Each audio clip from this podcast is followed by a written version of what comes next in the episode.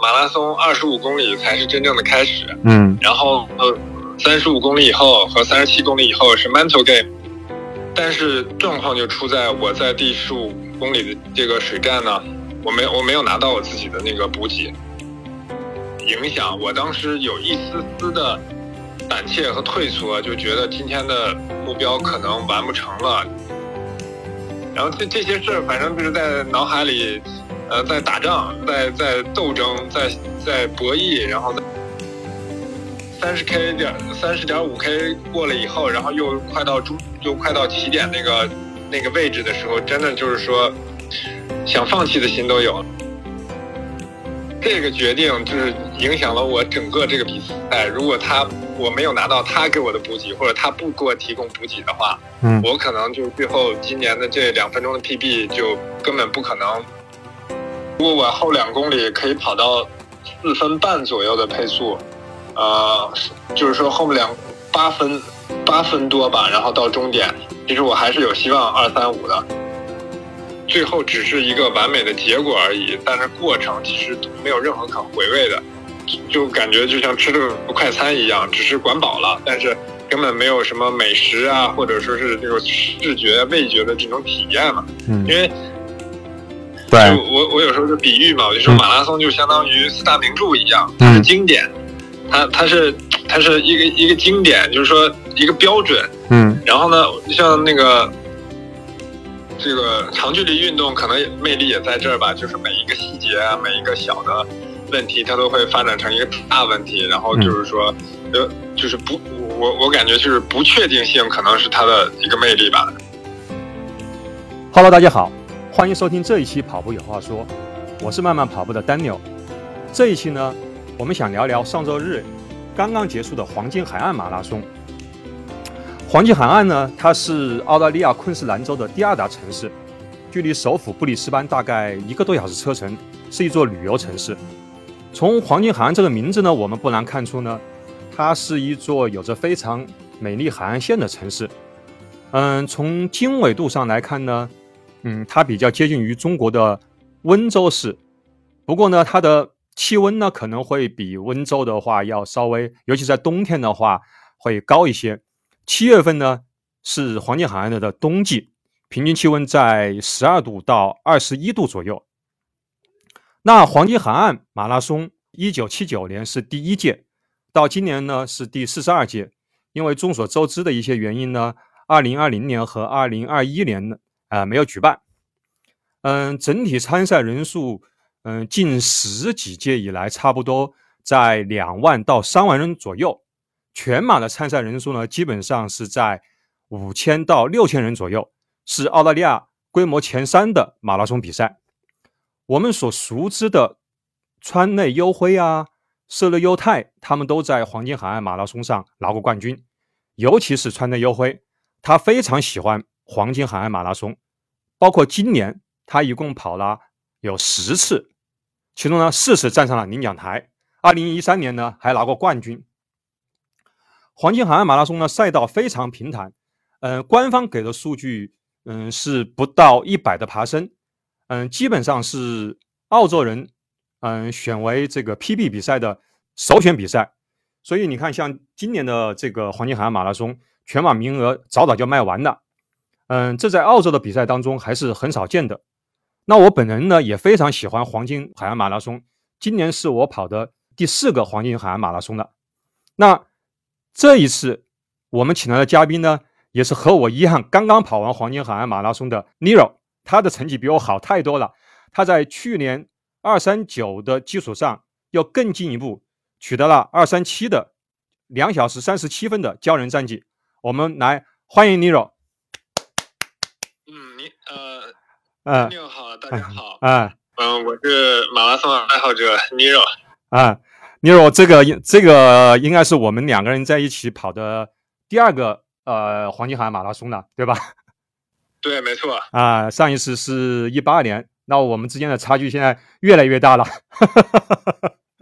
一八年也是我第一次跑那个黄金海岸马拉松。啊，对，一八年那是我第二次了，一八年是我第二次，然后后来我一九年也跑了一次的，然后这一次也这一次我们又在一起去跑啊，首先祝贺你啊，又就是 PB，而且是在我们也都很知道，就是在这个二三九的基础上去进步两分钟是非常非常难的。对，这次能进步两分钟，确实也也也挺也挺高兴吧，就是一方面也挺满意这个成绩的。嗯。但好像就是后来我们在赛后的聚餐，然后包括我们在群里有交流，你说到其实你。其实相对于就是去年的比赛，你其实是非常不满意的，是吗？嗯，对，因为去年去年我参加了黄金海岸马拉松，然后呃大幅的 PB，而且准备的其实去年马拉松准备的不是很充分，嗯，但是状态非常好，呃，可以说就是说凭回回顾的话，去年的感觉就是天时地利人和。嗯，就是所有的一切都是非常完美，所以能对我打开了两个小时四十的这个成绩，所以就是去年真是很完美。嗯嗯，那今年的话，你你最初的呃目标是多少呢？对，然后呃这儿呢，就是说从去年跑完两个小时呃四十以内的时候呢，我就感觉好像找到点状态，就是说从训练方法呀、心态呀。各方面可能进入了一种状态，就觉得，嗯，也看到了希望。对，然后就想，就是那时候就有想法，就说，哎呀，要不明年我再试一试？因为黄金海岸马拉松，我去年算是第二次跑，我就感觉，首先这个交通呀，然后时间呀、地点、人物，就是各方面，我都觉得在澳洲这几个马拉松里面，它算是比较完美的一个赛道。对，然后我就。有有初步的想法，想那个就是说今年再来，然后跟就是正好结合去年那个状态，在那个基础上，我就在想看能不能再进一步。然后今年年初的时候开始，二月份我比完呃铁三比赛以后，我就开始正式的准备这个比赛。嗯，其实最终的今年的目标，最后确定我能跑多少。嗯，我其实是在赛前，可能也就是两到三周的时间，我才心理上有一个具体的一个目标，就是衡量衡量了一下我之前的训练状态，然后有几次长的 tempo，然后这种跑完以后，就是根据数据指标状态，然后分析了一下，所以我之前还跟那个就是几个朋友还聊，我就说今年 PB 肯定没有问题，嗯，然后。呢，争取就是说保底两个小时三十五，嗯，然后呢，争取拼一个两个小时三十二，嗯，如果要是天时地利人和各方面都非常好，那我就力争两个小时三十。当时是立下了一个这么一个目标。对，嗯，其实那从最后的成绩来看，所以说你对自己这不满意是到底是觉得没有，因为你定了二三零，然后有二三五，应该是你定的这个底线，是不是因为没达到这个底线目标呢？还是说对整个过程觉得有太多的遗憾？呃，其实有有两点，就是第一点就是说，呃，最后的成绩是二三七，离我保底的二三五呢，呃，还差了两分钟。嗯，就是说，根据我赛前的状态，因为我跑了，呃，跑了几个 tempo，然后其中离比赛最近的一个 tempo 是二十五公里的一个 tempo run，然后我的平均配速是在。三分二十八、二十九左右，嗯，就是根据这个计算呢，呃，基本上我跑到两个小时三十五应该是非常轻松的，因为那天，呃我，也是 solo 的一个呃 tempo run，然后撞也没有补给，然后天气也非常冷，就是结合当时这个判断，跑完以后也很轻松，就觉得当时那一天我跑到三十三十五这个配速都三十五公里这个配速都没有问题，所以比赛呢又又可以休息，又有充足的补给。所以就核算了一下，就觉得二三五就是，就感觉就是已经揣在口袋里了。然后呢，二三对二三二呢，就觉得应该是这个实力。但二三零呢，呃，我跟教练也分析了，就是说，呃，有这个希望。然后呢，就是说能力可能在这儿，但是就取决于发挥啊，临场发挥、天气各方面，你就要都具备，可能会达到这个。对，要要天时地利人和，对吧？那个二三零。对。对，因为二三零对于我来讲，从心从心态上讲和从身体上就这两方面来讲的话，它基本上算是我一个接近极限的一个呃目标了。所以说，如果在某一个点出现问题的话，都可能导致崩盘。所以就是说，当时也想力争这个，然后但是二三五还是非常有信心的。但是最后结果二三七稍稍的有一些，就是说，嗯，有一些失落。因为回我赛后回看了一下我我的数据，嗯，回看了一下我的数据，我在第四十公里的时候，呃，最后还有两公里，在第四十公里的时候，我如果后面两公里的配速在，呃，四个半左右，我都是完全可以，我都是完全可以跑到二三五的，但是后面两公里我跑了将近十分钟多一些。啊，所以这个是回看一一下也是很诧异的，就是说在四十公里的时候，我只要只要正常的话，那时候二三五都是可以达到的，但是呃又耽误了多两分钟，所以这个也也是对自己觉得一个不可思议的一个状状态吧。所以整个比赛你能不能讲一下？因为那个那个这个这场比赛我也去参加了，好像。中间我们好像也对整个怎么说呢？反正多多少少好像就是天气啊，好像各方面还是有一些，还是有些影响的，是吗？呃，对，这个如果要从头说的话，就是说，呃，你像我早晨因为吸取之前的教训，因为那个，呃，也有其他的朋友第一天跑半马，然后他说希望就是说早一点去，人可能多，因为今年确实。啊，黄金海岸马拉松报名的人数也非常多，然后也报满了，所以就是说预防，呃，人多拥挤、存包呀，包括排队进场呀这些问题，所以我就提前出发了。嗯，我四点我就起床，然后基本上四点半我就出门。我到赛场的时候是，呃，大约是四点，就十五分钟左右我就到了。到了以后人还比较少，但是我一出门，我就感觉到，呃，在那个时间段就有一些风。嗯，然后当时就觉得今天可能状况状这个天气状态不太妙，因为一般天气就是早晨的时候天气是最好的，风可能一般最小，然后呃怎么样？但是早晨就是有一些微风，我我当时感觉就是心理上觉得这个不是一个好的征兆，然后呢就是相对感觉比去年的天气温度可能稍微低一点，稍微感觉可能稍微冷一点点，嗯。然后我就开始去存包，存包的时候呢，呃，一直就是我一直拖着没有存，就是因为我如果都存了的话，我要把所有的衣服存进去，然后就可能就没有保暖了，所以我就一直在存包的存包的附近，一直就是穿着衣服在保暖，然后到最后一刻准备做准备活动了，我才把所有的东西 set up 好以后，然后存掉，然后就开始做准备活动。但在那个时候呢，感觉天气还算是 OK，就是有一些小小的风，然后 warm up 的时候也觉得应该不是很受影响。嗯，然后因为我今年申请的是在那个就是呃 A 组之前那一组，所以说我们有一个专门的 warm up 的那个区域，呃，这这个也是我第一次就是说感受到这个，然后可以跟那些专业的 pro 呀，然后一起去 warm up。其实到这个时候，我的状态都是非常好的，因为之前训练状态也非常棒，嗯，然后信心其实还是蛮足的。当时只是担心这个补给的问题，呃，其他的就是说在发枪之前，我感觉都还都还不错。然后发枪以后呢，呃，因为我有自己预计的配速，但这里这这儿呢就有一点是是值得就是说我现在回味的，嗯，因为发枪以后我就跟了。一小组人往前跑，然后大家，呃，基本上就过了五百米，因为前面那些人跑得很快嘛，差不多五百米左右的时候就分成集团了。然后我基本上是在第三集团的后后后面，嗯，然后但是跟第三集团还是有一些距离，就是大约有十米、二十米的距离。我当时就感觉是因为我们是，呃，应该是往南的方向跑，对对，然后。应该是呃，那这个方向应该顶峰是最大的，嗯，所以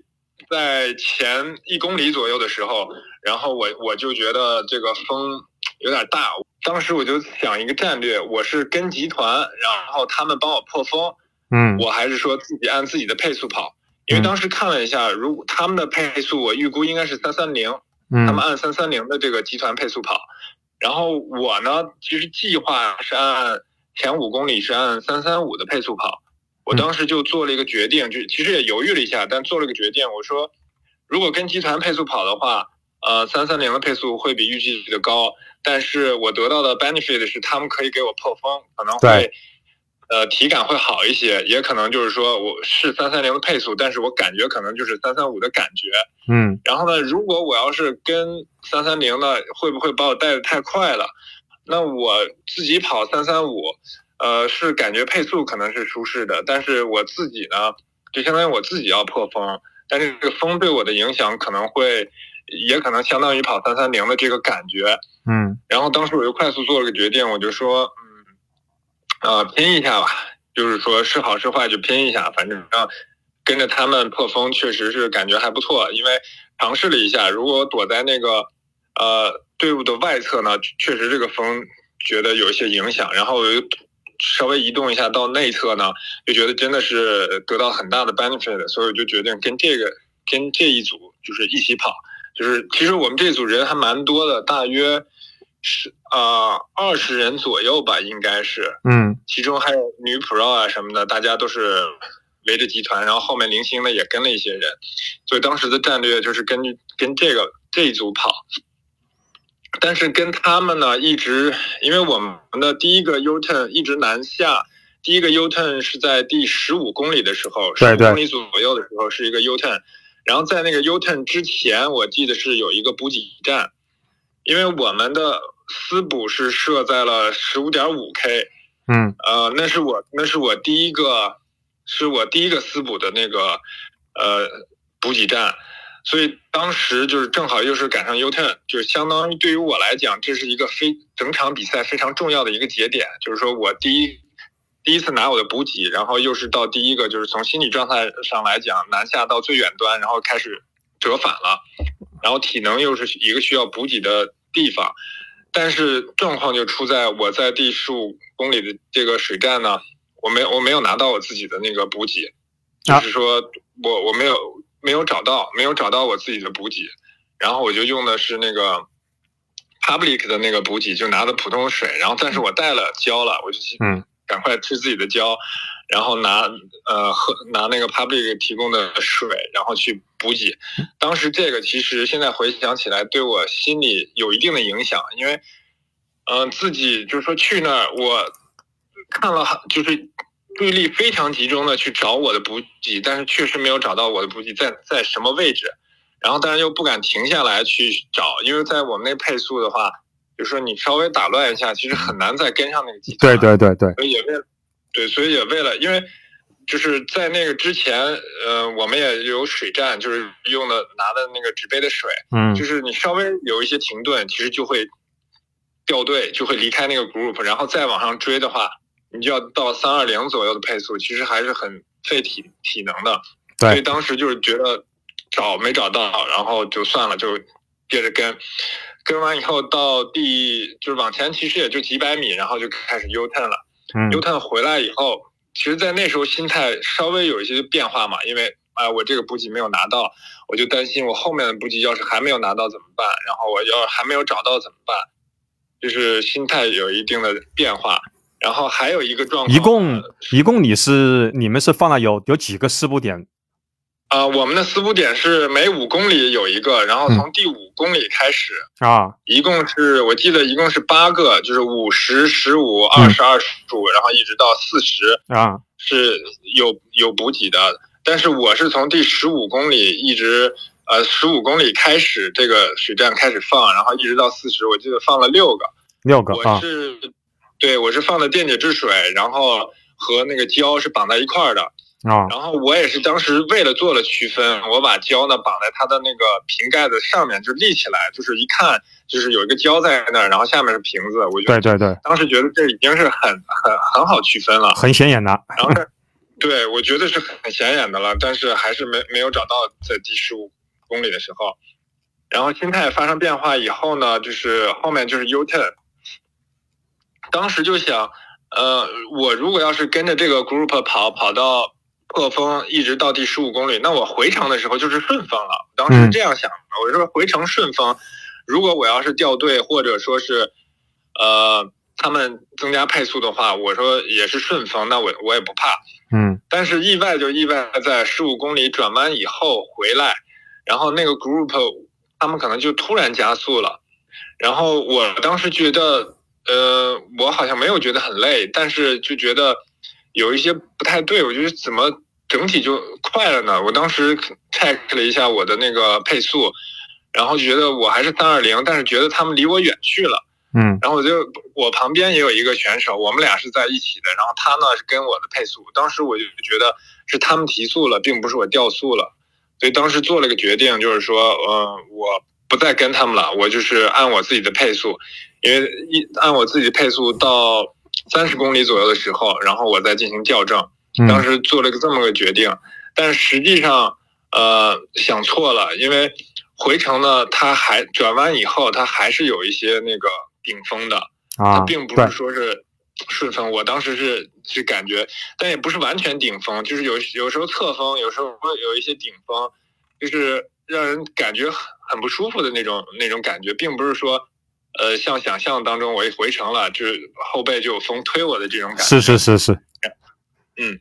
然后再加上，嗯，然后再加上当时，呃，调离开了那个 group，然后再到半程之间这五公里，其实思想上有一些乱，就是，呃，有一些走神了，就一直在担心我下一个站点可不可以拿到补给，嗯然后我离我离他们远，就是越来越远了。我这个配速是否是正确的？是因为手表 GPS 的问题呢，还是说是感觉感觉的问题？当时就是说有一些混乱，就出现了这么个小问题。这个情况一直维持了有多久？然后你会发觉情况也开始超出你的这种这个计划了呢？对，因为呃，刚才说是从十五公里开始出现个小状况，对然后下一个 checkpoint 是我记得是二十公里的时候有一个表立在那儿，是是打点的那个表，嗯然后我记得在半程的时候也有一个对对对呃赛会立的立的表，就告诉你半程的时间。嗯然后在这个期间呢，我记得是在二十一公里的时候，我看的是枪响成绩，我通过那个计时点的成绩是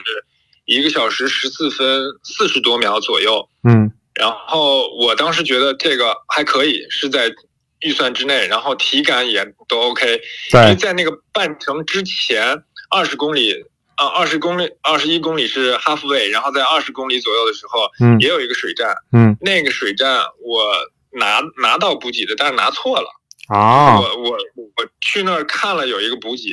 然后呢，我拿了拿了以后呢，我就我就喝，喝完以后我一看那个上面的瓶子跟我的几乎是一模一样的，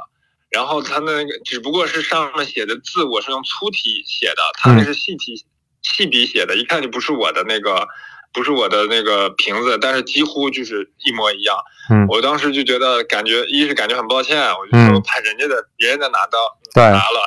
然后再就是说我确实没有看到我的，我觉得这是离我最最相近的一个瓶子，嗯。然后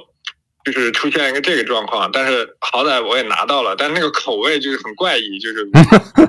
我从来从来没喝过的嗯，当时也没有想太多，反正喝完我就直接扔掉了。嗯。然后但是那上没有胶，也也也当时也也是着急吧，然后就是也也挺混乱的，但是保持到 halfway 的时候是一个小时十四，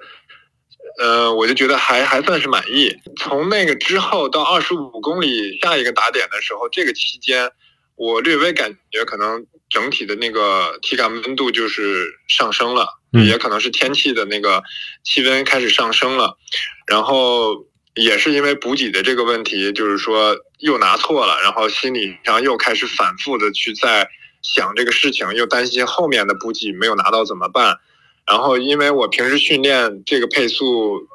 只跑过，就是说跑到二十五公里，然后我当时就在想，我可不可以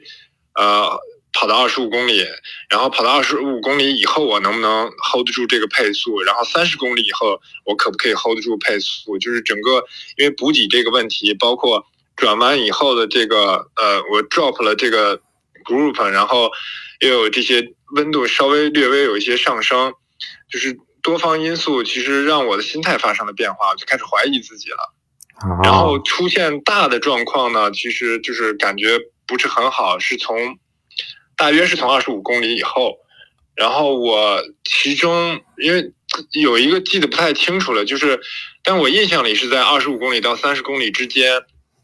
有一段可能是进就是有一些高的 building，然后会挡住那个呃太阳光，然后但有一段呢又是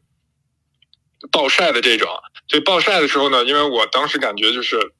很热，然后身上就是脖子后面有一很多汗，所以我在补水站的时候呢，我会拿一些水，就是往头上浇一浇，洗洗脸，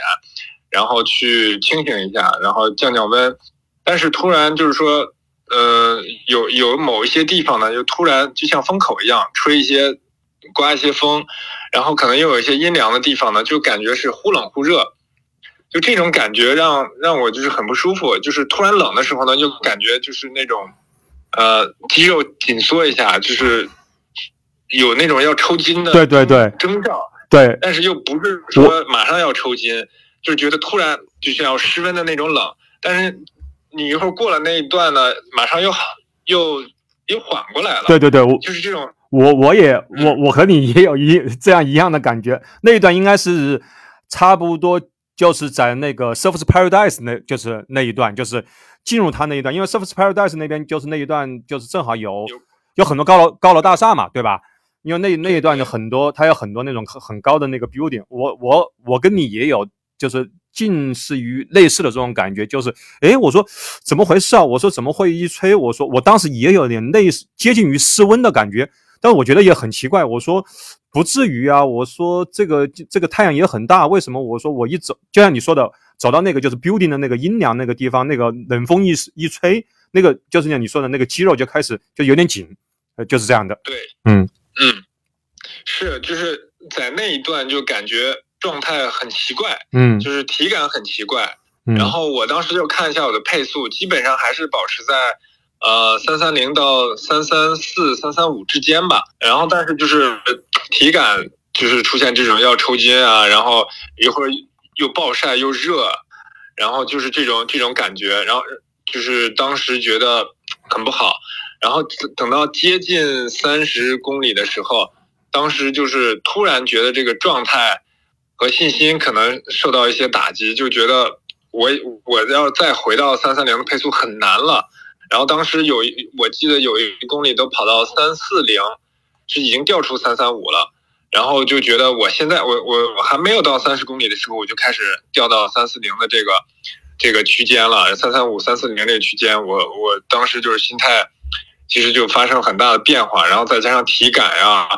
然后其实当时有一丝丝就觉得我今天可能二三零的目标是几乎没有希望了，因为按当时的感觉就是觉得。二三零已经绝望了，然后二三二可能也就是说很难了，因为我觉得按当时的感觉，哪怕继续坚持到三十七到三十七 K 以后，我觉得我可能会崩，可能会崩掉。当时有这种预感，然后二三五我都是没有很强的信心了。其实当时就是已经心里很纠结了，就觉得好像有点受到打击了，甚至当时有一丝丝的感觉。就是我还看到了一些那个呃前面的那些 Pro，他们有的就是说已经退赛了，就决定退赛，就在赛道上走了。他可能就是说接近，因为我们到三十公里的时候是呃折返到那个起点了嘛。对，三十公里，三十公里应该是一个是个上桥，对吧？就是要去重新回来那个桥。三十一公里就是到了就是起点这样的。对。对，就是到那个附近的时候，嗯，呃，因为有有一两个 Pro 就是在桥那就是开始走了，他们我我感觉他们就是可能走到那个起点附近就直接退赛了，然后这个给我其实也造成了一些呃影响，我当时有一丝丝的胆怯和退缩，就觉得今天的目标可能完不成了，就是呃二三五呀二三二这个就可能没有希望了，然后有一些。有一丝丝想放弃，就是当时确实也想，啊，实在不行我就要不我我我就跟他们一样，直接到起点我就我就回去了，我就说确实没有办法。但是后来一想，我这一年练的状态非常好，然后各方面准备的也不错，然后教练希望也挺大的。嗯，我说不管怎么样，而且而且当时确实有想到，就是那个。基普乔格他也是因为没跑好，但人没也没有退赛啊，然后也是继续完成。包括去年也跟川内优辉一起比赛，他在五公里崩掉了，但是他即便在那种情况下，他去年也是三个小时四十多完赛，但是他也没有选择退赛。对，然后这这些事儿，反正就是在脑海里，呃，在打仗，在在斗争，在在博弈，然后在想。但是到三十公里、三十点五公里的时候，又是我们的一个四五站。但在那个时候，我知道我的配速已经掉了，所以我也就在那个水站呢，我也不在乎，就是说，呃，稍微慢一点儿，然后我去找我的补给。在那个在那个水站的时候，我确实停下来，我在桌子上看，嗯，我确实。我现在回想，我百分之九十九，嗯的没有看到我的瓶子。那就说你这一路下下来，你一个你自己准备好的那个师补，你都没拿到吗？对，其实整场比赛我都没有拿到我自己的师 就说一共六个瓶子，现在统计呢就是六个瓶子我都没有拿到，然后我我喝了一个还是别人的。哇，现在现在就是说，就是回想起来就是这个情况。那这个影响其实，这个影响我觉得应该是相当大，因为听你刚才一描述，一个是你你其实是都是有计划的给自己这样去补给，有胶，还有这个电解质，这个一个是这个进没有去进掉，然后一出呢是你在你的思想层面，就是你其实我们都知道，其实跑马拉松的话，其实你慢一点层面的话，其实也是需要消耗能量的。你其实这个时候，你你你是在不停的去考虑这个问题。其实最好的状态其实是大脑一片放松，我就跟着一个什么配速跑，我什么都不去想，这个是最好的，对吧？对对对，因为赛前赛前我们就是跑友还交流，就是应该想什么，嗯，我们还就是说。你你应该放空，或者对一件事就 focus 在一件事上。对，但是其实就反观我自己这场比赛呢，我做的其实非常差，因为受到这些影响了，我就开始胡胡思乱想了。然后在三十点五公里的那个补给站的时候，我停我停下了去找都没有找到，然后也没有办法，因为然后我就开我就喝那个呃赛会提供的那个补给的呃电解质，但是。我不知道别人的感受怎么样，就是他提供的电解质也可能是太淡了，或者怎么样，就是跟我喝水感觉没有没有没有很大的区别，就是从口感上没有区别，然后的的确是没有区，的确是太淡了。呃，我我也是这我也是这么感觉的，所以我就我准备了大概好，我准备了好好好好好多包盐丸了，大概五包还是六包盐丸，就是每包里面就是有有两颗盐丸吧。我大概一共中间磕了有，磕了有六颗烟丸，这样的。嗯嗯嗯，因为因为我平时训练呢，就是很少用补给，嗯，然后基本上也用不到。但是就是说我凭我自己的经验，就是电解质我喝了以后，就是其实反应很大的，就是感觉我喝了，就过不多久就真的是身上就那个能量就感觉就回来了那种感觉，就会就马上会起效果。对，就是就其实我平时的感觉，包括以前比那么多赛，然后包括大铁呀，呃，半程铁三呀这种的，我们都是就是补给完以后，马上就感觉就像车加了油了，嗯，对，继续跑了，嗯，就是这种感觉。但是我喝这个呢，我就感觉只是胃填满了，但是好像没有能量变化，没有能量加进来。对，嗯，对，然后那个。三十 K 点三十点五 K 过了以后，然后又快到中，又快到起点那个那个位置的时候，真的就是说想放弃的心都有了。然后后来就是思想，就是想啊，川内啊，或者像那个吉普乔格他们这样的，包括自己过去的这种，就是说啊，不管怎么样了，我哪怕我今天就完赛就行，我一定要不能放弃，放放弃。这是不好的，我觉得一定要坚持到底吧。就是说，已那时候已经不考虑，就是我最后能多少完赛了。嗯，然后我就想，反正按现在的前前三十公里，我已经跑出了我人生当中的三十公里的 PB 了。我说今天这也算是个收获吧。嗯，我说剩后面的剩下十二公里，我就我就跑吧，因为在我这个距离呢，就是我平时训练的那个公园的，基本上是三圈嘛。我就想，我就相当于我自己训练三圈酷档了，我就。能跑多少就跑多少，嗯，然后就是很幸运的是，那个在三十三 K 到三十四 K 左右的时候，那个咱们的伙伴在那儿帮我们加油，然后还有就是给我们递递水，对，然后在那个我见到我我见到 Jasmine 的时候，我当时他他他喊我，然后他伸手，然后就要给我递补给，我当时犹豫了一下，我我当时想。嗯，他可能这些补给都是给那个其他的跑友准备的，因为我提前我只是那个准备了赛会的，我没有把我的额外的补给放到他那儿。嗯，所以我当时想，我我会不会占用别人的这个补给？然后另一个就是说，我已经这样，我就补不补可能都无所谓了。嗯当时就是说我跟他的就是挥手示意，我不要了，我就是说那个我我我不需要了，因为那离下一个三十五公里的水站也很近了。嗯我当时就想我就不要了，但是他呢就一直喊，一直加油，然后呢就是我擦肩而过的时候，他追我跑了几步，他然后就示意让我拿着，后来我就说我拿着吧，然后我就伸手接住了。这个决定就是影响了我整个这个比赛。如果他我没有拿到他给我的补给，或者他不给我提供补给的话，嗯我可能就是最后今年的这两分钟的 PB 就根本不可能完成这个目标，而且很有可能我会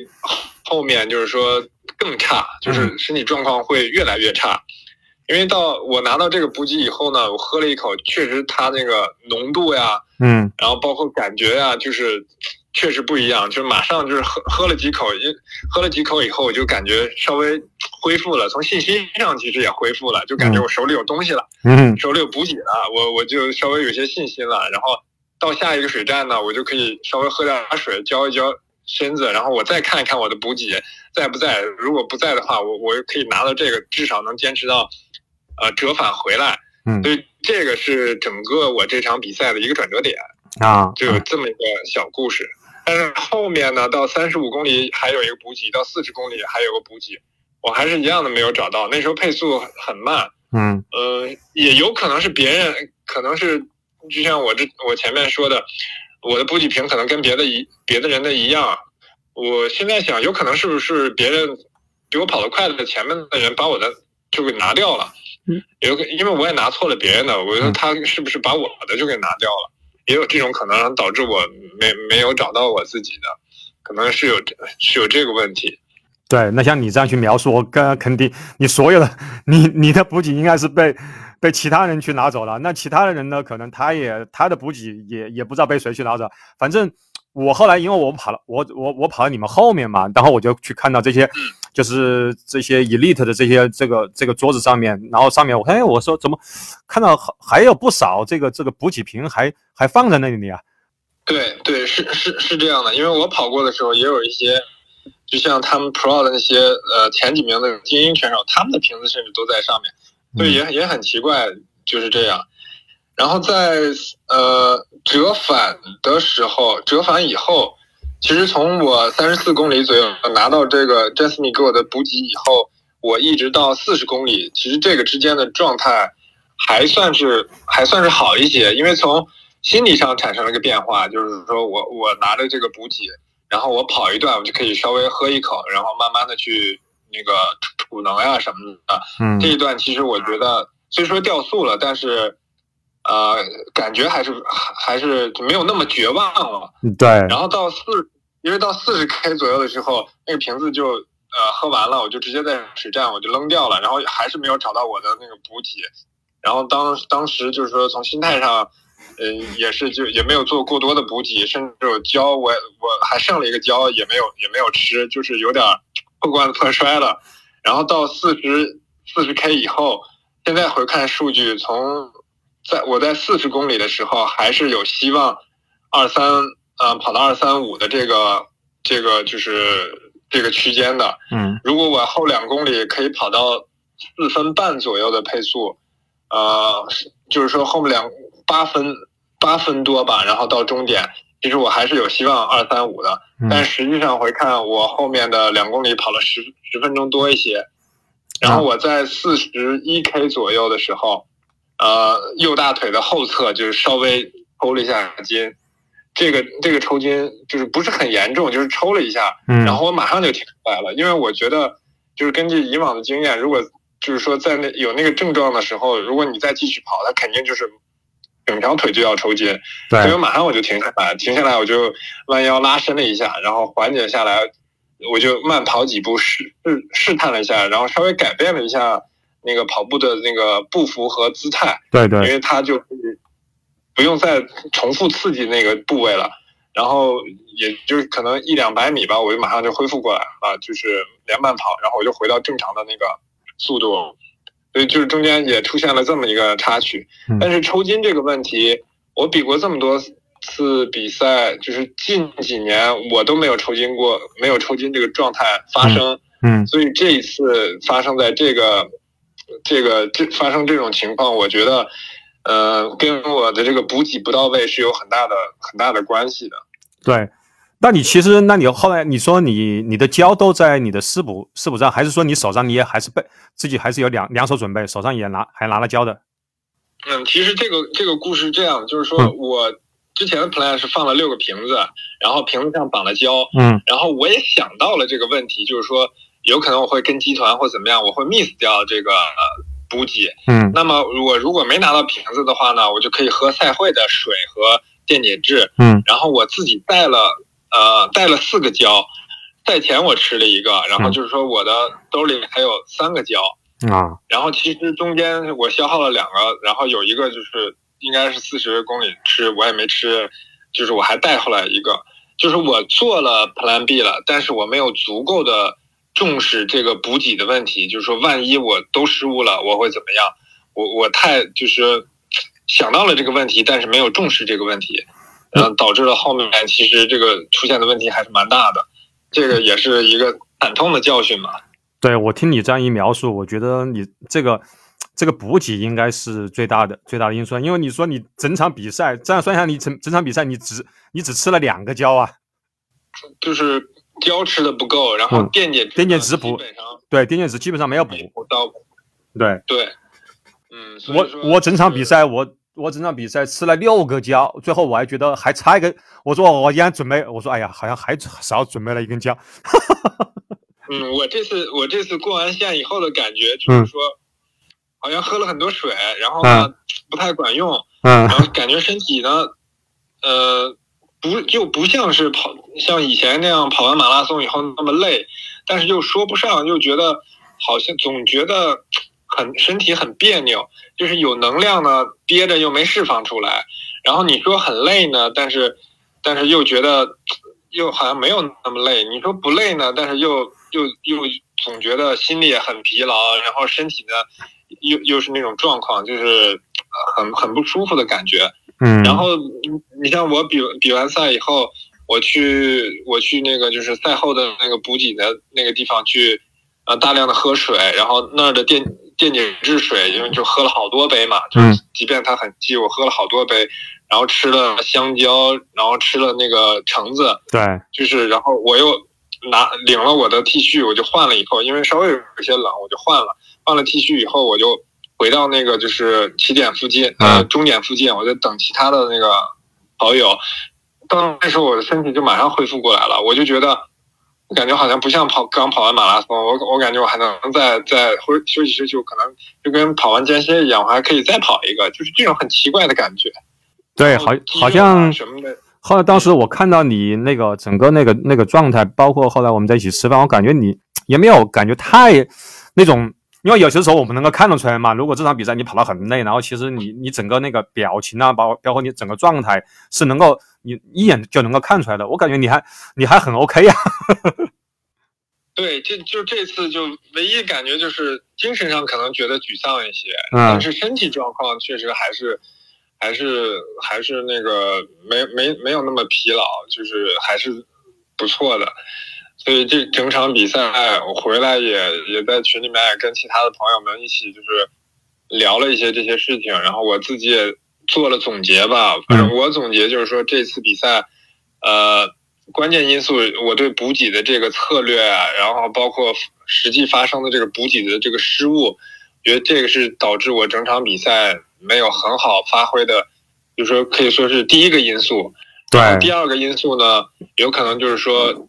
包括我的能力，包括客观因素的影响，其实我应该调整一下前三十公里的这个配速，也许我稍微降降速，可能整体的成绩我可能就会更好一些。也许二三五就是很轻松，或者是二三二，我甚至都可以就是说达到，而不是说是前三十公里就觉得就是按二二八，因为呃，我记得三三零的配速大约是二二七到二二八之间的成绩，嗯。然后二三零是三三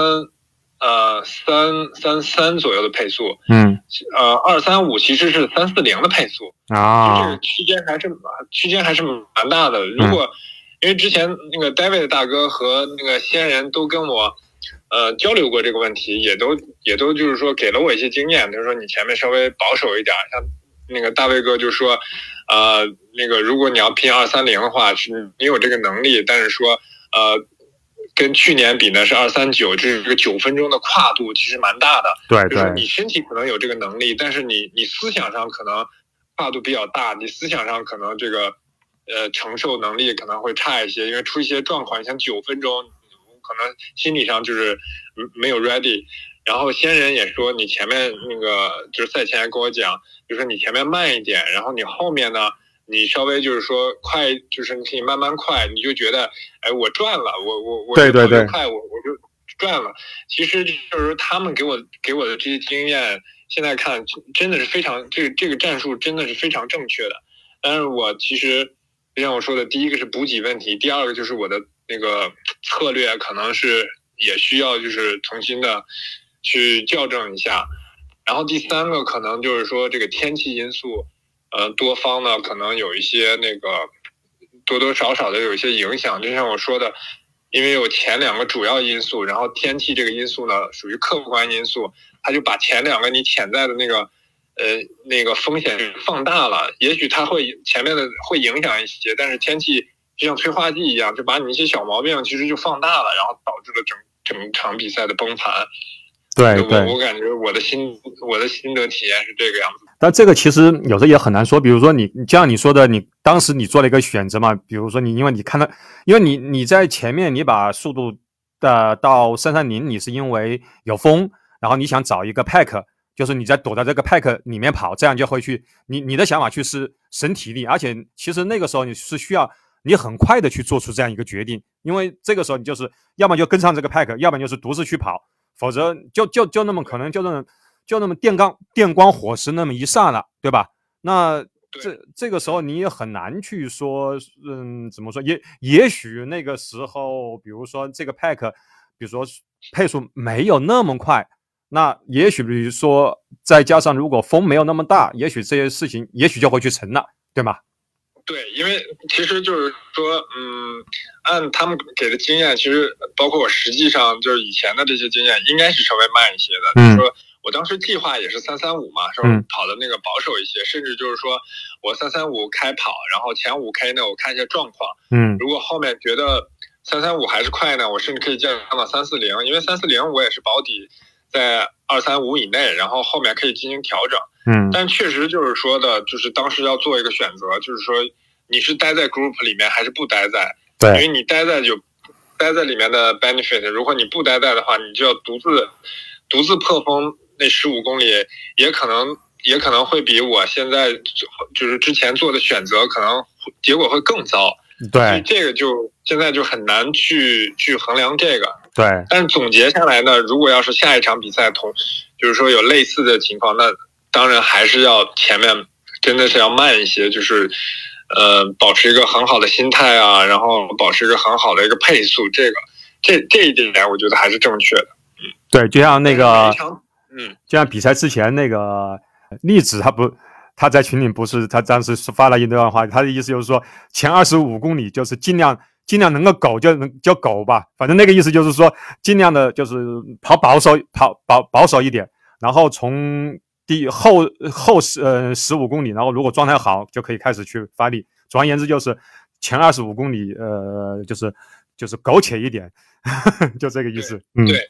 对，因为比赛前我我的那个教练也跟我讲过，就是说呃马拉松二十五公里才是真正的开始，嗯，然后呃三十五公里以后和三十七公里以后是 mental game。对，所以二十五公里之前都不要太得意。嗯所以我当时也记得，就是说，嗯，二十五公里之前保持一个好的心态，然后跑就行。但是，呃其实我觉得这也是运动的魅力吧。运动的魅力就是说，你所有的东西不可能按计划进行的。如果都是按计划，那就是程序了。对，程序的话就就没有没有意义了。就是说，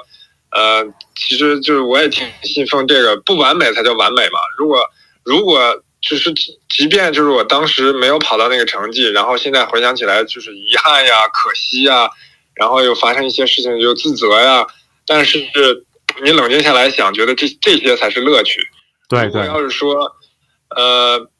就是这样的，也会迫使我再再继续前行，然后可以就准备下一场比赛，也许吸取这些教训，然后让我更进步，然后让我下一场比赛可能发挥的更好。如果反过来讲呢，我如果这次呃跑到了二三零以内，然后呢就是说各方面都很完美，那其实就是说最后只是一个完美的结果而已，但是过程其实没有任何可回味的，就感觉就像吃这个快餐一样，只是管饱了，但是根本没有什么美食啊，或者说是那种视觉味觉的这种体验嘛，嗯，因为。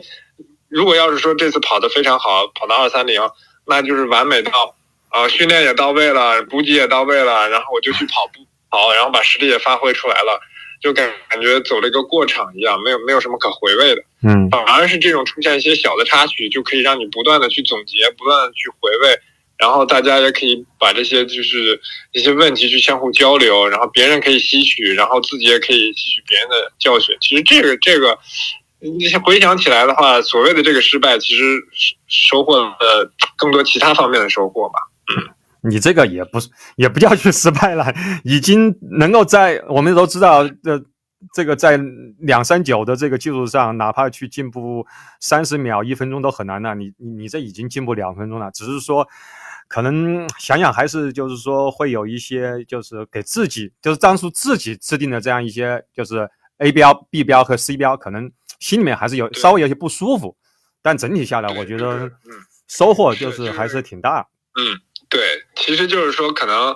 呃，我所谓的失败就是没有达到自己的预期吧。嗯，但是换句话来讲的话，呃，其实应该是很满意了，毕竟两分钟的 PB 比去年进步了，应该是应该是很不错了。嗯，不满意可能就觉得平时训练的水平应该比这个更高，就是可能觉得 可能觉得遗憾吧。对，实际上就是说。已经 PB 了，应我 我也应该很满意了，就不能再再苛求，就有点太太过分了。嗯，其实其实怎么说，这样就像你所说的，这个就是马拉松比赛最大的魅力之处，因为它跟训练之间，其实有些时候我们可能训练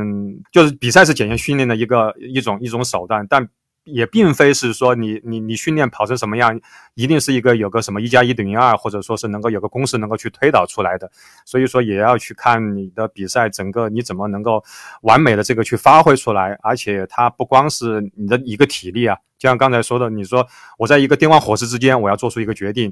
嗯，是走 A 还是走 B？那 A 也许去失败了，但是我停在 B 呢，也许就像你说的，我当时如果停在 B，也许也许会。也许结果会更差，这个没有一个能够去，就是能够回到那个那个点，然后再重新去选择的，那可能我们就就只能是在下一场比赛当中，我们能够去做到更好，对吧？对，这这个也是，就是说马拉松这个这个运动的，就是从跑步来讲的话，马拉松这个运动的一个魅力吧。对，我我有时候就比喻嘛，我就说马拉松就相当于四大名著一样，它是经典，它它是它是一个一个经典，就是说。一个标准，嗯，然后呢，像那个超马呢，五十公里就有点像那个历史的外传一样啊。然后就是说它涵盖了历史，但是就有一些额外的、额外的十公里这样的。然后你像对比半马的话，呃，我回程的时候坐飞机，然后跟一个那个哥们还聊天，就是说他跑了半马，然后就说起来，他说那个半马其实，呃，包括十 K，就是说你出现一些小的状况，但是你顶一顶。或者咬咬牙，可能就就跑下来了，就是它影响可能没有那么大。但是那个全马呢，就到就是说你前面某一个地方出的一些小问题，到后程它会慢慢放大成一个大的问题，对，就会可能会导致全盘的崩盘。就包括很简单的一个例子，就是说有有可能今天我穿的鞋或者袜子会磨脚。但是你跑半马，你可能忍一下就对对，呃就跑下来了。但是全马你可能忍忍到三十公里，它确实就忍不了了，然后确实就是有的，呃血泡就破掉了。我我我现在回想起来，我跑完的时候在休息区，我看到有一个哥们儿，他的整个他没有脱掉袜子，但是他整个袜子脚底板全是那个血，我估计他可能磨了磨了不少血泡，然后破掉了，整个他的袜子都是红色的。这个这个其实也是蛮那个，对，就是说是这个也很大的挑战嘛。真的是这样，就像你说的，比如说以以血泡为例，你那个半马的话，你忍一忍就过去了。但是你全马了，它不光是，比如说你左脚打了血泡的话，你其实你你你身体它会给一个信号，是会让你的左脚去少受力，因为你你每每一下踩下去你都会很痛嘛，这个东西，然后你就会身体会自主不自主的往你的这个右脚上面去偏，那这样一来就会其实就会有那个代偿。那整个就是这个一系列就会去产生变化。也许你你以前从来没出现过，比如说你的右边会出现什么问题，但可能因为你的主要力量压到你的右边去了，很有可能最后比如说你的右边去抽筋呐，或者说是什么这个出出现一些什么肌肉状况。所以说这个都是一这个一一连串的连锁反应嘛，就是这样的。对，没没错，因为其实这个长距离运动可能魅力也在这儿吧，就是每一个细节啊，每一个小的。问题它都会发展成一个大问题，然后就是说，呃，就是不，我我我感觉就是不确定性可能是它的一个魅力吧。如果要什么都是很确定了，可能也就也没有意思了。就，对对，那呃，Nero，这个就是你刚刚去谈到你的。就是为这个准这个训练，你你觉得你准备的很充分？你能不能大概和我们去讲一下？因为我们也知道，就是我们平时我们都要去上班，然后其实我也了解到，你说你上班也是很辛苦，你是怎么样去把你的这个训练，而且能够就是达到这样一个就是这个就是跑步这样一个水平的话，我们作为这样一个打工打工族是怎么样去平衡这个训练呐、工作呀，还有生活这种关系的呢？这个问题呢，就是说要。嗯，对比我之前的一些那个训练的感觉，因为有一年我的训练呢都是在早晨，啊，是那跟那个 group 是五点四十五我们就开始训练，然后基本上七点前就结束，然后就是准备一下就去上班。但是在那一年的训练当中呢，我的感觉是早晨训练呢就是很难进入状态，就是你完成的量很大，但是那个质量不高，就是说。因为你的身体早晨起来还没有 active，所以就是说，整个那一年我感觉练的也很辛苦，然后量也不小，但是就是质量上不去。嗯。然后因为那年我又参加体三比赛，所以就是说只能早晨去练习。然后它呢不光影响训练质量，而且如果要是说早晨练的比较拼的话，呃，会它会影响到我整个这一天的那个上班的精神状态，就是毕竟你身体疲劳嘛。然后你需要就是一个时间需要休息，我当时的感觉是这样。然后后面呢，我又回到我的那个 A E 俱乐部，他呢是，呃，二四六练习，二四是晚上，对，然后周六倒是早晨。但这个训练呢，可能就是更适更适合我，因为我就感觉，呃，白天呢，你你可以就是说，呃，focus 在你的工作当中，你不用担心你的身体疲劳呀或者精神疲劳。然后等到晚上呢。因为你工作，你已经下班了，你又不用思想上，你不用担心工作的事情。对对。然后你就可以就是说全身心的去投入到训练，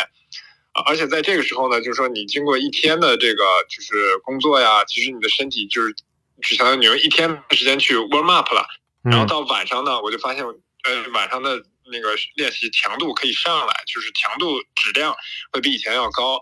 而且呢，就是说，对于我个人来讲的话，我可以稍微拼一下练，就是练的时候我可以稍微拼一拼，因为再累了我就回家吃饭，然后我就睡觉了，啊，所以就不会影响到其他的问题。我呢，所以就找到这个规律，就是说，我就晚上晚上就是回到这个俱乐部，然后晚上练。啊，还有一个改变是，我去年准备的时候呢，呃，准备皇马只准备了八周。呃，今年我准备的时间长一点，但是我的策略，我以前呢是只是二四六日，呃，跑四天，然后呢一三五呢我是不跑步的，就是一三五我基本上是可能是练一些其他的，甚至不练，就是说对于跑步来讲的话，我只是四天的跑步，然后我的量呢大概是六十到七十公里左右，嗯，但是今年呢，呃。和去年就是皇马前，我调整一下策略，我就是尽量保持每天都跑，然后我的那个就是说常规的这个训练是相当于还是二四六是跟教练，然后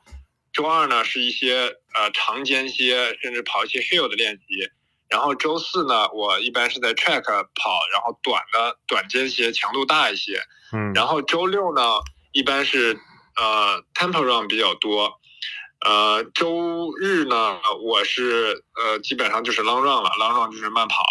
然后我改变是在一三五，一三五呢，我就坚持跑步，但是配速呢，基本上就是呃舒适的配速，easy run，我就坚对 easy run 就是十 k，嗯，我我我也不追求就是更多，就是我就保证十 k，呃，但是有一点就是不管我几点下班，我肯定要保证完成这个十 k，甚至有的时候我可能到家十点了，我也没有吃饭，嗯，也很累，但是我就为了一定要一定要。一定要完成这个，所以我也是会换上鞋，然后出去跑十 K，哪怕我将近十二点我才回来，然后再吃饭怎么样的。但是我一直保持，就是说七天，嗯，我都练。呃，回想到这个这次皇马之前，我四月和五月这两个月的时间，六十一天，我基本我是全勤，我我就是每一天我都在练。然后呢，我也没有出现身体疲劳，也没有出现就是说伤病啊。甚至其他的问题，所以就是就是我的感觉呢，虽说是增加了跑量，然后每天都练，但是一三五的这个 easy run 呢，就控制好自己，不要让自己跑得太快，但是也不是很慢，也也不能太慢，就是单纯为了好像凑这个十 k 的量，然后我去跑，就是如果我要感觉 OK，我就稍微配速高一点；如果要觉得今天特别的疲劳，可能白天上班特别累。然后就可以稍微慢一些，就是做了一个这个这样的改变。然后临赛前我就停掉了一三五的呃这这种 easy run，嗯，但是我现在回想起来，其实我应该还是继续坚持的，哪怕我不跑十 k，跑五到七 k 都可以。这个对我感觉对这个腿部的这个呃 muscle memory 还是有有一定帮助的。对对，就好好。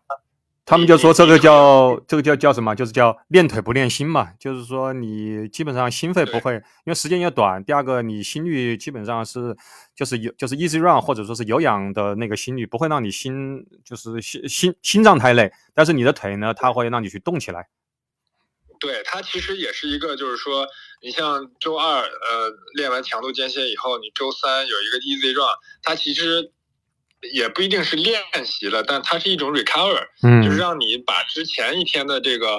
呃呃跑的这个速度呢得到一个释放，然后包括力量的那个 heal 的力量的一种释放，然后让你的血液促进你的血液循环，嗯，然后就是这样呢，其实是有好处的。我我感觉这样是有好处的，嗯，因为以前我是积极休息，就基本上完全不动，然后 gym 也不去，怎么样的。就是 compare 这两两个方案来讲的话，我觉得还是就是这种嗯持续练甚至不休息的这种是有是有一定帮助的。但是这种呢，就是说呃你有可能坚持一个月两个月，还是要休息一天到两天的。就是说呃甚至可以你可以坚持呃两周我不休，然后两周休一天，这种的也可以。但是。要根据自己的身体状况，你觉得今天特别疲劳了，从身体啊，包括心态啊，就觉得今天确实不想跑，或者是不能跑，嗯，那那就休几天，我觉得这个也是无妨的，嗯，但是要区分，因为我自己出现好几次这种状况，我有的时候回家就其实很疲劳了，然后身体上也觉得很疲劳，或者精神也很疲劳，然后有时候就在问自己，我是。真疲劳还是假疲劳？我只是说就感觉疲劳，但其实我跑起来可能也没有那么疲劳，还是说我今天就是想偷懒，就有的时候会会这样的区分。但我的做法是我还是穿上鞋我出去跑，如果要跑到两三 K，我还是觉得状态极差，那我就掉头回家了。如果我觉得哎跑两三 K，其实就是说因为状态回回来了，就觉得其实也没有那么疲劳。对，没有那么疲劳，反而跑跑我觉得很轻松。对，而且跑跑步有可能白天你心情很压抑或者怎么样的，然后你自己出去跑跑步，哎，觉得很轻松，嗯，心态也好。然后或者说你有可能偶遇一些很奇葩的事情，对调整一下，调整一下心态。反正就是我我感觉你可以出去跑跑，然后然后你觉得实在是真的是极差。然后各方面呼吸也不好，心心心跳也非常快，也很心慌的这种，那你那你再回家拉拉伸就回家了。如果你觉得跑跑还 OK，那就继续跑。我觉得要区分这两个这两点嘛。嗯，我好像也有这个时候，就是就跟你说的这个完全一样，就是我觉得有时候很纠结。我说我这个到底是属于就像你说的，我到底是属于我是是真的累呢，还是说我今天我想去我想去偷懒呢？然后经常就会再去再去摇摆。当然，我我我我也好像跟你采取这个方式也一样，就是我说先出去跑一跑。我说实在是。实在是感觉各方面都不对劲，就是怎怎么样都就是比如说觉得脚步很沉，然后呼吸也不对，然后那就那就那就收吧。但好像大多数时候好像跑跑一下，好像感觉也还 OK，然后心率好像也没有没有自己想象的那么高。反正那就就就就跑一跑呗。对对，是是有是有这嗯这类的情况。嗯，对。那我好像就是我在嗯，我因为我们在那个就是跑之前，我们在当时去补碳的时候，我听你去说，我因为现在大家都在去加入一些这个力量训练，但是你你当时谈到就是说你几乎几乎是没有力量训练的，那我听到也因为能够跑到这，就是你跑到你这个水平的，我觉得不加力量训练，而且不受伤，而且能够去取得突破，我觉得挺少的，就是。就这个，我想去，因为我我们现在其实大家都在对力量训练很很重视，但我也我我敢肯定，你也不是说不重视这个力量训练，那你是怎么样去就是去把这个事情能够去解决掉的呢？就是说你没有进行力量训练，然后你又没你也没受伤，而且你还能够去取得突破。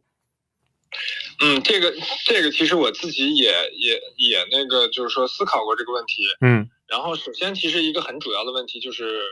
时间嘛。嗯呃，因为因为就是说，为了完成这个训练计划，我已已经是每周平均是七点五小时的这个七到八小时的训练时间。对。然后用我如果要是再花其他的时间的话，呃，首先 Team 就是说他晚上去也关门了，就是说从客观条件上来说，就不太允许我有这个时间去练习这个 Team。嗯。然后其实 Team 训练呢，就是说他会。呃，就就就是回到最根本来讲，我们人类的运动都是一个肌肉跟骨骼，那个骨骼是当杠杆，肌肉它是一个就是产生那个肌肉的收缩呀，对，它产产生的运动，所以它是根源，因为所有的运动都离不开肌肉，所以肌肉的力量呢，呃，而且你的力量越好，对这个耐力呢。也是有有帮助的。其实这个就是在有能力、有条件的情况下，他还是需要重视的。嗯。但结合我自身的原因呢，第一个就是说时间问题，我确实是，呃，我有时间了，进关门了。然后再就是说我我我我我能完成我的跑步的这个计划，已经是很不容易了。嗯。但是有有一点呢，呃，首先我要观察我自己的身体，就是身体的感觉，就是有的时候呢，你可能在跑，你会觉得某些地方的肌肉可能薄弱。要快要受伤了，或者这个这个这个的时候，你需要有很敏感的这个感觉，就是说，你感觉打个比方，小腿，呃，我们在跑完 track 以后，它可能会因为力量做的少嘛，跑 track 的时候强度比较大，你的小腿的负担会很大，但这个时候就要注意拉伸呀，甚至减强度呀。甚至说，如果在这种情况下，我可能就不穿跑鞋，不穿钉鞋跑了，然后就穿一双更缓震更好的，可能是速度更慢一些的，进行进行这种这种调整。另外一个就是说，弥补这个力量呢，因为力量分两种，一个是基础力量，嗯，基础力量就相当于我们做深蹲呀，包括 Team 的这些负重练习，对，然后它。这个属于基础力量，它是提高你的一个综合能力。另一个就是专项力量，专项力量呢，就是说你跑的这个，呃，所需要用的这些肌肉群的这个力量。对对。呃，你像跳跃，它有跳跃项目的专项力量。对。然后跑呢有跑的专项力量，游泳呢它有上肢的其他，就是针对它这个项目的这个专项力量。那么跑步的专项力量呢，我的替代办法就是包括教练给。制定的计划就是因为我们每周二有那个跑坡的练习，其实跑坡的练习呢，就是相当相当于一种专项的那个力量，它就一部分弥补了 Team 的那个功效。其实我们是是是这样做的。然后有的时候呢，跑一些不同的不同的路面，比如说是呃硬地面，它是一种；然后在 track 上跑又是一种。其实，在 track 上跑呢，我们感觉是在跑。所以这也是，就是说，呃，也可能我建议，就是说，如果你想进一步提高的话，或者在有能力，包括自己身体能力啊，或者说是训练场地这个条件的这个能力的情况下，我觉得，呃，穿跑鞋、穿钉鞋去练习还是有一定帮助的。因为穿钉鞋呢，你在 track 上跑，它其实是一种专项的力量练习，因为增加你的那个扒地力，会让你的肌肉负担其实会比你穿普通跑鞋承受的这个力量和强度更大一些。它其实也是一种所谓的力量练习，我觉得这个也是很有帮助的，因为我们每周四都在那儿，这个也可能是一种力量的替代练习。嗯，然后另一方面就是我们有的时候会跑一些那个 off road，就是呃像草地啊，然后普通的土地啊，啊，这些呢，它会它会就是说，首先会保护你的脚踝，跑草地会保护你的脚踝，对但，是另一方面呢，你的大腿和臀部发力需就是说会要就是说更增加一些负担，所以它又练了你的臀部的力量。因为在不同的的路面，它略微的一些改变，它会调动你不同的肌群。对对，然后有一些下坡的那个跑呢，就是因为我们周二跑完上坡，有一些下坡跑，下坡跑呢，它又会帮助你就是说放松你的那个肌肉，然后就是说，因为跑步嘛，嗯、你你跑该用力的肌调动的肌群你要用力，不需要调动的肌群呢，你需要放松，所以下坡跑有的时候会起到这个作用，而且下坡跑呢又会推，就是说促进你的那个体会，就是送髋的这个感觉，就是当你身体达到一定角度的，就是正常角度的时候，因为是下坡，所以它改变了你的那个脚部的着地的那个角度，你就会体验到送髋的那个感觉。上坡呢，又对你的大腿的那个就是呃力量呢有一些帮助，而且你能体验到这个跑步摆腿。因为很多人跑步就是就是我们所通俗讲就是不抬腿，跑步不抬腿，啊，上坡跑会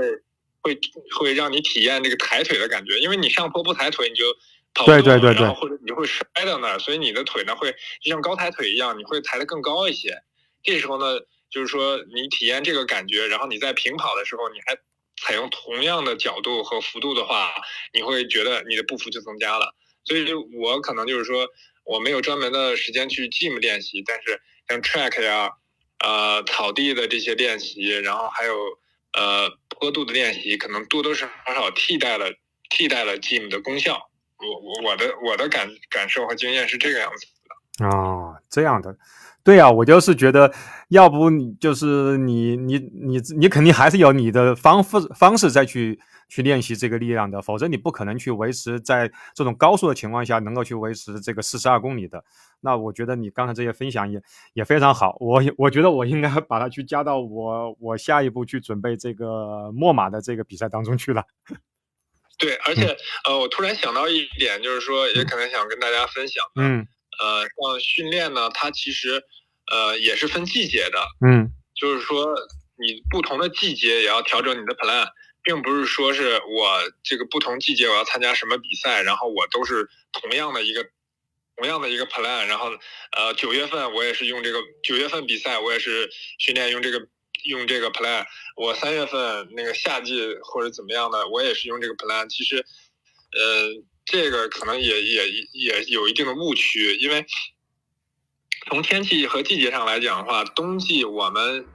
偏重于就是说，因为你的呃天气冷嘛，你的神经反应呀、肌肉反应速度呀都会减慢，嗯。所以在冬季呢就不适合练速度练习，嗯。因为它已经就是说你就是这种就是机能的一种随着季节的一种退化和保护，所以你在练速度练习呢，首先强度达不到，再加上呢就是说天气因素很容易受伤，所以冬季呢一般都是以长距离、中长距离或者是 long tempo 的这种。然后中中强度，然后甚至就是说冬季呢是一个储能的季节，嗯，然后偏正偏向于你可以多增加一些力量练习，嗯因为冬季的力量练习效果是非常好的，呃，就是说像冬季呢是力量，然后减低强度，增加距离，然后以储能为主。嗯然后夏季呢，因为那个天气升高了，所以肌肉的就是含水分的那个含量也大了，然后我们就是说也活动开了，所以夏季呢可以偏重一些速度练习，就是嗯。可以增加一些训练的强度，然后随之呢可以减少一些力量练习，就是说，就是力量要你没有必要，就是全年我都是呃每个星期我要保证两次呀、几次的 gym，有嗯可能冬天你可以保证两次甚至三次。但是到夏季呢，你有可能就是两周我去一次就可以了，或者是几周去一次，或者一周去一次的这种，就是一随着季节也有一些这样的调节。啊，对，那你这个真的是你考虑的已经非常非常细了。不过也的确应该是这个样子，就是全年当中天气的不同，再加上这个比赛的不同，不可能有一个计划去适用于一年四季的，对吧？对对，其实是是这个意思。嗯嗯。好，那你下场比赛应该本来我们当初是邀请你来这个 墨尔本马拉松的，但今天我们看到，不知道这是不是技术原因啊？我觉得应该是技术原因吧，应该这个怎么卖卖完了是吧？嗯，墨尔本马拉松。对，因是因为今天那个呃，有墨尔本的朋友就给我发发过来说是他已经 sold out 了，然后我说不对啊，我昨天看还有，对啊，他已经给他已经给组委会发信了，然后组委。会给他回的信是确实已经 sold out 了，然后他说那个 对，然后组委会说会马上推出那个 waiting list，然后可以有兴趣的话可以去注册那个，然后有人退掉的话可以排队，但是确实没想到墨尔本马拉松这么快就对呀，这个好像就是在我记忆当中就是 sold out 好像。就是因为我也跑了好多好多场，从一四年开始，一五年开始都在一直跑，好像就有一年是 sold out，好像也还也是因为那个，就是你知道，好像是去年还是前年吧，这个原因。一般的情况下，那个墨尔本马拉松，就是在我印象当中，我们这里跑马拉松很少有 sold out 的，而且是这基本上提前差不多三个月，三个三个月就已经 sold out，这种情况真的是第一次遇见，是不是？是不是因为昨天就是前呃这这前应该是昨天，啊前天因为很多人是不是没有跑好，然后马上 马上去报了这个墨尔本马拉松的原因啊？我我感觉我感觉可能也是就是因为很多人在这个皇马，因为都你想一年一年当中这个就是我我感觉大部分愿意跑马拉松的人都会把精力放在皇马上，然后都觉得想在皇马上。呃，实现一个突破，有可能就是说，因为客观因素没导致了没有，但是，呃，因为你也知道，马拉松这个需要一定的周期和精投入一定的精力，它这个周期其实挺长的，它并不是说像我们准备一个五 K 啊或者几 K 的一个比赛，你准备一两个月，可能调调强度，你就可以应付这个比赛了。但像马拉松，你确实，你 long run 你就要跑多少个，对，可能准备的周期比较长，然后呢，突然一下没达到预期。那我如果不继续努力的话，我前面的努力可能都浪费了。我我觉得可能有有这个因素，就是大家啊，我我再来一场吧。对对，而且墨马正好从时间上来说还有还有十还有十四周，所以基本上再去准备，哪怕中间我们现在 off off 一两周，然后还有再用十二周去准备。实际上也来得及，因为其实像你说的，前面其实已经准备，就是基础已经打下来了，无非就是专门就是在做一些，就是赛前做一些专项训练嘛。正好，然后肯定还有很多人，他是觉得他自己这个水平没有发挥出来嘛，对吧？对，而且另一方面讲呢，就是说他可能墨马呢，呃，他这个周期就是相当于我皇马，虽说没发挥好，嗯，然后。墨尔本马拉松呢，它可能难度会比黄金海岸马拉松要高一些，嗯，但是我又有更长的时间去准备，那就有可能就是说，呃，弥补了就是赛道的一些客观，包括天气的一些客观的因素的这个影响，嗯，然后你的能力可能会在下接下半年的这个时间提高去弥补这个，有可能会达到一个更好的预期。我觉得很很多这样，反正就我个人来讲的话，我当时跑完跑完皇马的。在飞机上我就想那个啊，墨尔本马拉松我要去的，我我都我都有这样的想法。但是像昨天我只是看了一下，因为我想啊还不还不太着急吧。对对对，悉尼马拉松我在报名应该也 OK 吧。对。然后结果没想到是今天就就就满了。嗯，啊，希望这个到时候这个你如果你能够去等到这个叫什么 waiting list 的。不过 anyway，然后如果你参加这个西马，呃，就是也祝你能够。虽然西马呃西马不是太好跑啊，我们知道这个太多的那个就是 U turn 了，但我觉得这个对所有人都是客客观存在的。我想你你也应该能够去有针对性的进行训练的。对，因为呃，反正这次就是说，嗯，西马很早以前也报了，就是这次西马的预期呢，我我也我也就是听取了几位那个老大哥的建议吧，就是说我还是把我的预期，就是二二三零的这个预期，我没有必要就马上实现，我可能就稍微再推后一些，然后稳步的呃，起码我跑个二三五，甚至就是说同样的二三七，我就稳步的，就是哪怕一点一点的往前进步，就不要让那种跨度太大，其实对心理上也是一种也有一定的阴影，就是一步一步的可能信心会更强，而且每一次留有一定余地，可能会就是自己会更欣喜的想渴望参加下一场比赛吧，就重新调整一下这个战略，而不是说就是我我一次我就要达到什么什么高度的这种，也也进行了一下调整吧。那多好呢！对啊，你这样一次 PB 个一两分钟，就像学那个 布博卡一样，我就一次去破这个记录，就是我就破个一个厘米，然后这样这样也挺好的，就是每一次比赛总是保保持着保持着这个期望。当然，我不是说你你到了二三零，你我我敢肯定，你到了二三零以后，你肯定你也不会去停止的，你肯定还是想着我是不是要变成就是二二二几的台呢，对吧？二二几呢？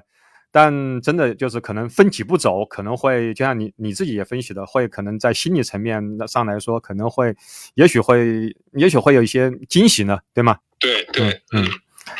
好，那我们也嗯感谢这个 Nero 跟我们分析分享了这个比赛，分享了训练，包括他接下来的这个打算，我们也预祝他在西马当中能够顺利的跑到他理想的这个成绩。好，感谢 Nero。嗯，谢谢大家，谢谢 Daniel。好，那就这样，拜拜。